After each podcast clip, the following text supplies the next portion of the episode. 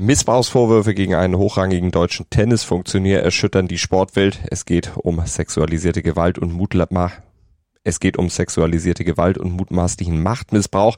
Ein ziemlich unappetitliches Thema gleich zum Start hier in Stand jetzt an diesem Freitag. Aber zum Glück haben wir auch noch was anderes zu bieten. Wir schauen auf Deutschlands Testspielgegner auf Peru, eine Mannschaft ohne große Stars, aber mit einem wahren Wundertrainer. Und wir haben auch mal wieder ähm, ein neues Beispiel für einen Realitätsverlust von IOC-Präsident Thomas Bach für euch parat. Traurig, aber wahr. Das alles gleich ja. im ersten Sportpodcast des Tages nach Opener und laufend aktualisierten Newsblog.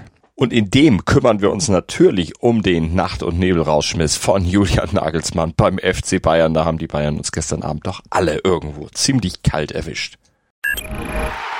Top-Thema.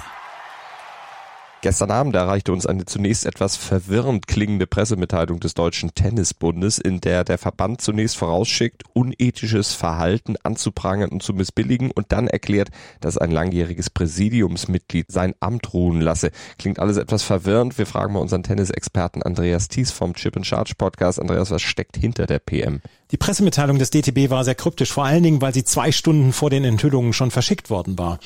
Dort war dann drin zu lesen, dass dem DTB von einem Zitat Verhalten eines Präsidiummitglieds berichtet worden war und dass daraufhin eine interne Untersuchung angestoßen worden sei. Die Untersuchung soll aber zu dem Ergebnis gekommen sein, dass der erhobene Vorwurf eines Fehlverhaltens nicht mit Sicherheit nachgewiesen werden kann.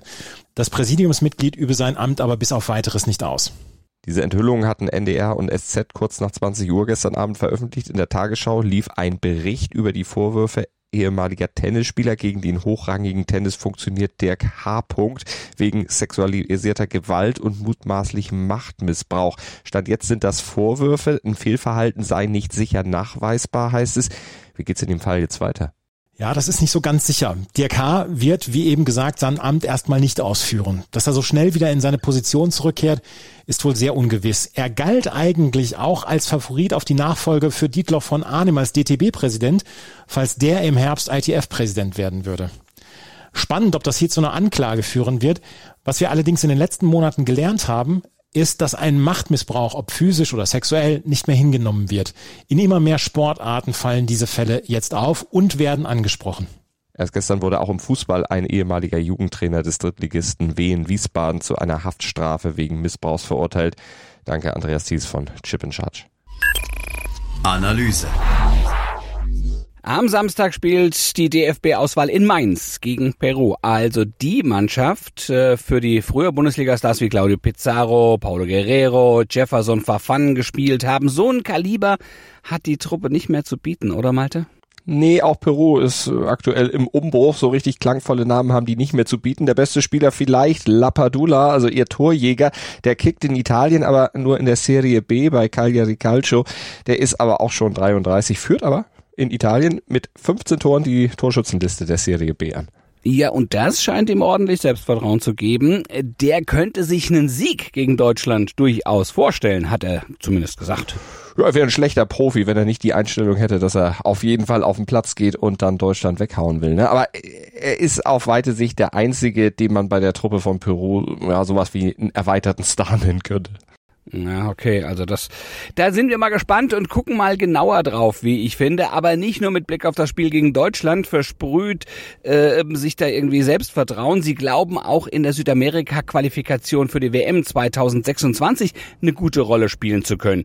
Und das liegt, du hast eingangs gesagt, das liegt am Trainer. Ja, Juan Reynose, das ist äh, der eigentliche Star der Mannschaft. Gewiefter Taktiker, Spitzname Schachmaschine. Also da weiß man schon, was man zu erwarten hat, wenn man auf den setzt. Und der ist vor allen Dingen auch Spezialist dafür, als Trainer so langjährige Durststrecken zu beenden. Coronel Bolognesi, das ist ein Club in Peru, den hat er nach 78 Jahren Durststrecke wieder zum Meister gemacht. Melga, da hat's 34 Jahre gebraucht, bis er kam und die Mannschaft wieder zum Meister machte. Und in Mexiko hat er das mit Cruz Azul nach 23 Jahren des Wartens dann auch wieder geschafft, einen Meistertitel zu holen.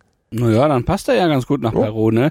Die in den letzten 40 Jahren übrigens nur eine einzige WM gespielt haben und dazu gerade in ihrem Land eine harte Zeit durchmachen. Erst, ja, Starkregen, Windstürme, Erdrutsche, Erdbeben in Peru, das absolute Chaos. dann hat es im Dezember ja auch noch den Staatsstreich gegeben. Da kam einiges zusammen und jetzt hoffen alle, dass Renault so wieder wundervoll bringt und der Mannschaft dann ja letztlich äh, zu Erfolgen verhilft und damit der Nation so einen Muntermacher beschert. Übrigens, man muss ja wirklich sagen, wenn einer das kann, dann er, haben wir eben schon gesagt, aber es gibt noch was, was ihn auszeichnet er ist einer, der Wunder vollbringen kann, weil er auch sein Leben im Grunde einem kleinen Wunder zu verdanken hat. Mit 17 Jahren, da stand er im Profiteam von Alianza Lima, fehlte beim Auswärtsspiel gegen Deportivo Pucallpa verletzt, blieb zu Hause und ja, das war sein Glück, denn seine ganze Mannschaft kam auf dem Rückflug nach Lima ums Leben, weil die Maschine abstürzte. Hintergrund Nächste Woche soll die Entscheidung fallen, wie das Internationale Olympische Komitee mit der Frage Russland und Belarus bei Olympia 2024 umgeht. Ja oder nein? Das ist hier die Frage. Ja, IOC-Präsident Thomas Bach hat bei einer Veranstaltung in Essen diese Frage über die Zulassung als Dilemma bezeichnet und die Haltung seines IOC äh, verteidigt. Wir können nicht in diesen 70 Kriegen dieser Welt entscheiden, äh, wer, warum, äh, wieso und welche, äh, welche Folgerungen sind daraus zu ziehen. Wenn es eine entsprechende Sanktion der UN-Generalversammlung gäbe, würden wir folgen. Bach sagt weiter, er verstehe ja auf der einen Seite die ukrainischen Menschen und die Athletinnen und Athleten, auf der anderen Seite habe aber der Weltverband auch eine Verantwortung gegenüber den Menschenrechten und der Olympischen Charta. Krieg im Sport und totale Isolierung äh, aller Russen, das die, gibt die Erklärung der Menschenrechte der UN nicht her, das gibt die Olympische Charta nicht her und das äh, gibt äh, unsere Mission nicht her. Und in diesem Spannungsfeld bewegen wir uns, müssen wir uns bewegen und seien Sie versichert, wir machen es uns nicht einfach.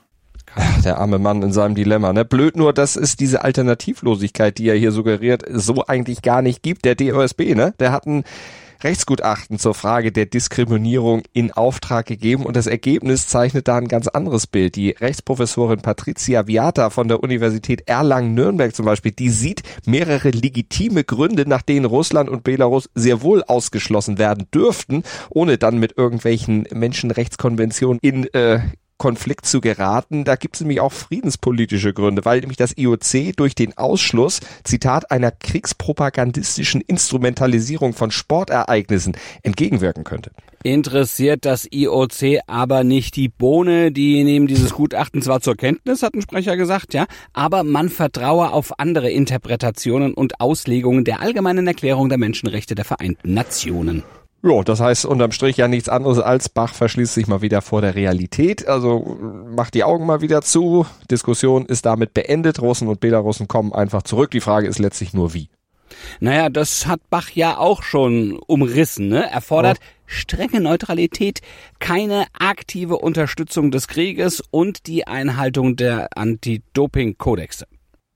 Tja, aber ob und wie das alles kontrolliert werden kann, das weiß Stand jetzt auch noch keiner. Das ist völlig unklar und ich fürchte, in Gänze auch undenkbar. Vor allem, was wäre das für ein fatales Bild? Stell dir das mal vor, wenn die Ukrainer Olympia boykottieren würden und neutrale Russen parallel an den Start gingen. Ja, aber auf diese Frage wollte Bach in Essen äh, überraschenderweise lieber nicht antworten. Das bringt der Sporttag. Stand jetzt. Aber wir beantworten euch schnell noch die Frage, was ihr heute sportlich auf jeden Fall nicht verpassen dürft. Vize-Weltmeister Frankreich trifft zum Auftakt der EM-Quali um 20.15 Uhr zu Hause auf die Niederlande. Ja, und die sind wegen eines Virus ziemlich dezimiert. Gleich fünf Spieler sind krank, darunter auch Matthijs de Licht vom FC Bayern. Und die deutsche U21-Nationalmannschaft trifft in Frankfurt um 18.15 Uhr auf Japan.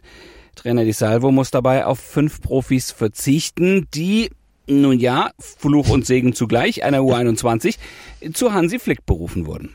Ja, die möchte Hansi gerne in seinem Team haben. Kann man Tja, auch nachvollziehen. Ja auch, er muss ja auch ein bisschen testen. Ne? Und äh, nicht mehr testen, sondern ja Abschied nehmen. Das muss Erik Frenzel in Lachti bei den Kombinierern, der wird ja seine letzten Wettkämpfe jetzt beim Weltcup-Finale dort bestreiten, geht an diesem Wochenende nochmal an den Start heute im Teamsprint um 10 Uhr und 12.30 Uhr und Sonntag dann nochmal im Einzel. Ja, genau wie ihr als Hörer dann am, äh, ja, hoffentlich dann doch am Montag wieder, Montag, oder? ja. Im ersten Sportpodcast des Tages. 7.07 Uhr sind wir auf jeden Fall wieder für euch da. Ist schon wieder Wochenende. Die Woche flog wieder dahin, ne? Und Ja, jetzt ja, sind natürlich. wir schon wieder zwei Tage nicht auf Sendung, aber das ist vielleicht auch mal für euch eine kleine Erholung für die Ohren. Hoffen wir natürlich nicht, aber ihr könnt ja im Podcatcher eurer Wahl auch gerne, wenn ihr uns vermissen solltet, alte Folgen nochmal nachhören. Lohnt sich vielleicht auch. Auf jeden Fall solltet ihr uns abonnieren, bewerten und weiter sagen, dass es uns gibt. Am Montag wieder Gruß und Kuss von Andreas Wurm? und Malte Asmus. Schatz, ich bin neu verliebt. Was? Drüben. Das ist er. Aber das ist ein Auto. Ja, eben. Mit ihm habe ich alles richtig gemacht. Wunschauto einfach kaufen, verkaufen oder leasen. Bei Autoscout24. Alles richtig gemacht. Dir hat dieser Podcast gefallen? Dann klicke jetzt auf Abonnieren und empfehle ihn weiter. Bleib immer auf dem Laufenden und folge uns bei Twitter, Instagram und Facebook. Mehr Podcasts aus der weiten Welt des Sports findest du auf meinsportpodcast.de. Schatz, ich bin neu verliebt. Was? Da drüben. Das ist er. Aber das ist ein Auto. Ja, eben. Mit ihm habe ich alles richtig gemacht. Wunschauto einfach kaufen, verkaufen oder leasen. Bei Autoscout24. Alles richtig gemacht.